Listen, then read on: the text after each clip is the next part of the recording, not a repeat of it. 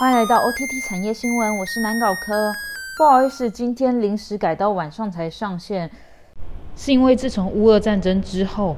国际上的新闻就突然变化的非常快。那我今天早上看到有一则新闻，我觉得一定要加在 OTT 新闻里面，所以我今天才你知道早上又在补录一些内容。那我们就事不宜迟，赶快来进到我们今天的第一则新闻。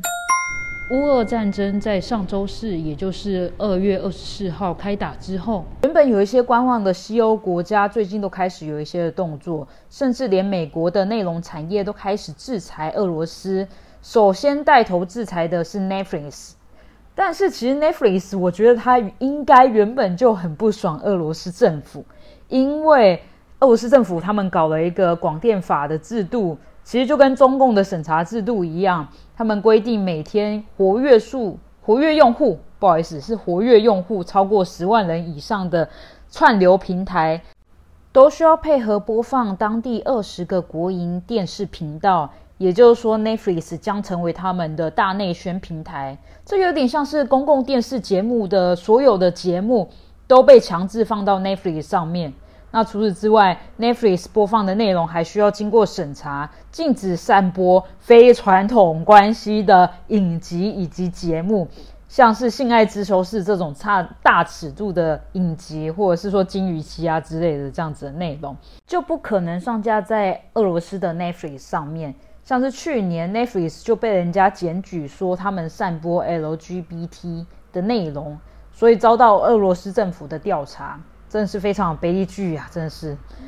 原本俄罗斯政府规定，Netflix 要在三月一号就应该要上架所有的国营电视频道。那因为俄乌俄战争的关系，所以这次他们的发言人就名正言顺说，有鉴于目前的国际局势，我们没有计划要将这些频道上架在 Netflix 上面，摆明就是跟俄罗斯政府对着干呐！反正目前 Netflix 在俄罗斯没有办公室，也没有员工，所以短期之内的制裁应该不会有太大影响。毕竟俄罗斯还是一块很大的市场，再加上 Netflix 早就跟俄罗斯的国家媒体集团合作，要改编托尔斯泰的文学巨作《安娜·卡列尼娜》，影集就叫做《Anna K》，是首部 Netflix 的俄罗斯原创影集，所以 Netflix。的俄罗斯动向还有待观察，只不过这项事情在今天早上，也就是三月三号的早上就被推翻了，因为在今天早上，Netflix 宣布要停止俄罗斯未来的项目以及所有的影片收购计划。那受到影响的影集有我们刚刚提到的《Anna K》，还有《Nothing Special》，以及一部跟苏联解体后有关的影集，叫做《Zaton》。虽然目前还不知道俄罗斯的 Netflix 用户会不会受到影响，但是就看接下来俄罗斯政府怎么样回应吧。嗯，我会在更新在可能下周或者是接下来的粉丝专业里面，因为毕竟有时候我一周才更一次而已，的确是有一点慢。时间回到三月一号，就是大哥 Netflix 他喊话拒绝当大内宣平台后的几个小时。二哥迪士尼他突然跳出来，为了不要让 Netflix 专美于前，因此他们也紧追在后。他们宣布说，原定在三月十一号即将上映的电影《青春养成记》将停止在俄罗斯上映。如果战况一直延烧，很有可能接下来五月的《奇异博士》还有六月的《八十光年》自传电影都有可能会变卦。另外，迪士尼的发言人也说，迪士尼正在与非政府组织合作，协助因军事袭击而流离所失的难民提供紧急的救援或者是安置。那老大跟老二都已经出生了，Sony 跟华纳兄弟简直就是压力山大哇！所以他们也赶快跟进啊。华纳兄弟就说，接下来三月三日要上映的新片《蝙蝠侠》暂缓在俄罗斯上映的计划。Sony 也说，接下来的漫威新电影《摩比斯》也将暂缓在俄罗斯院线电影上映的计划。虽然我很怀疑不上芯片的制裁行动对俄罗斯人民真的是有用吗？而且是有感吗？嗯，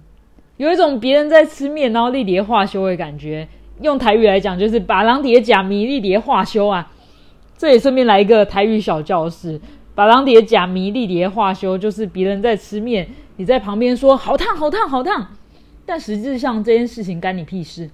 大概就是有这样子的感觉。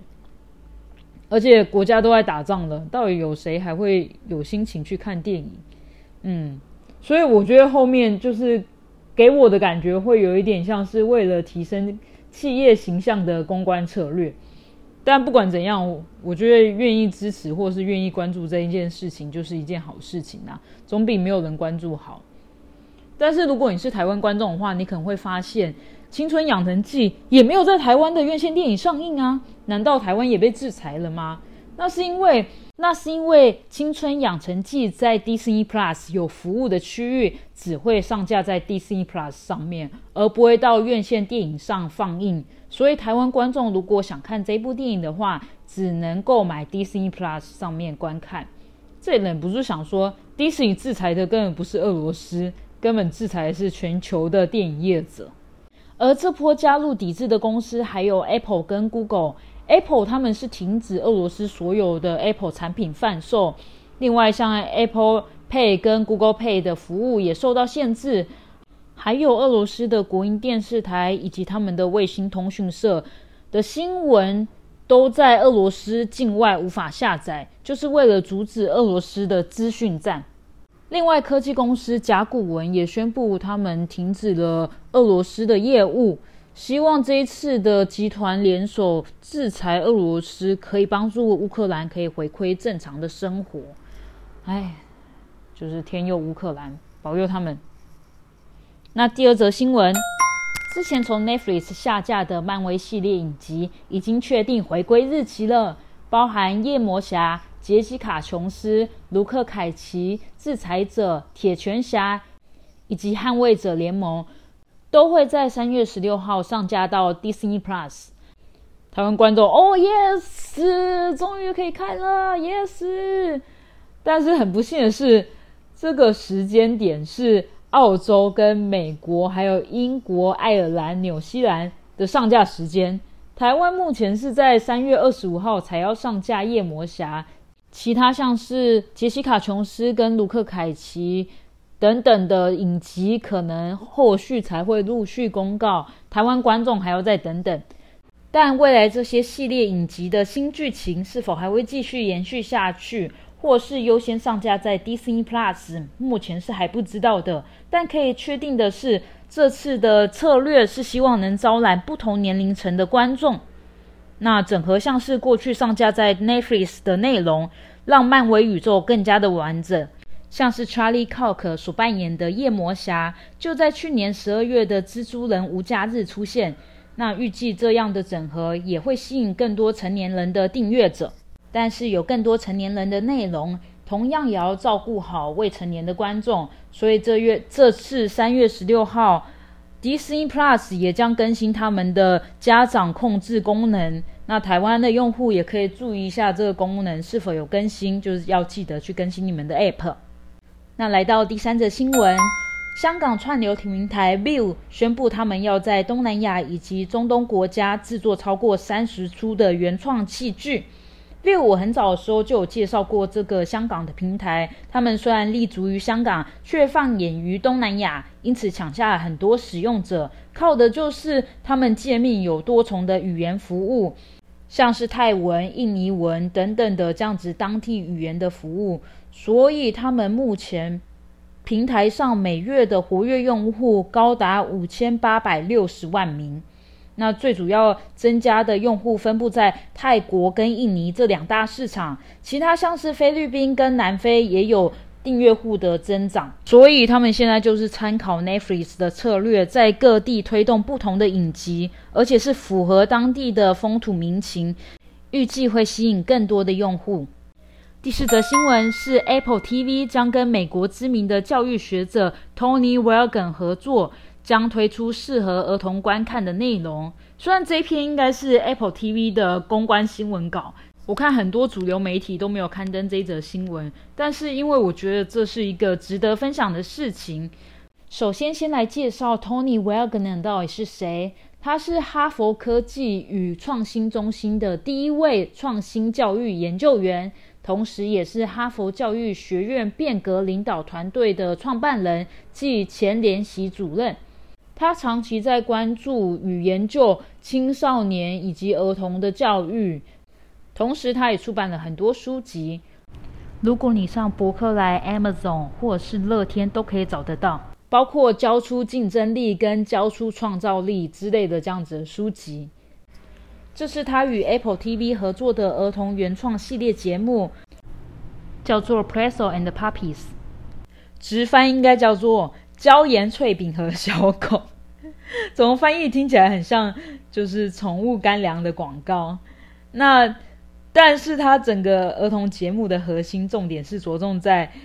提出问题以及帮助小朋友思考是否有创新的解决方案。那我是看一下它的预告，大概其实就是一家小狗一家人，他们可能会遇到生活上很多困扰，那妈妈就会引导小朋友如何去解决问题。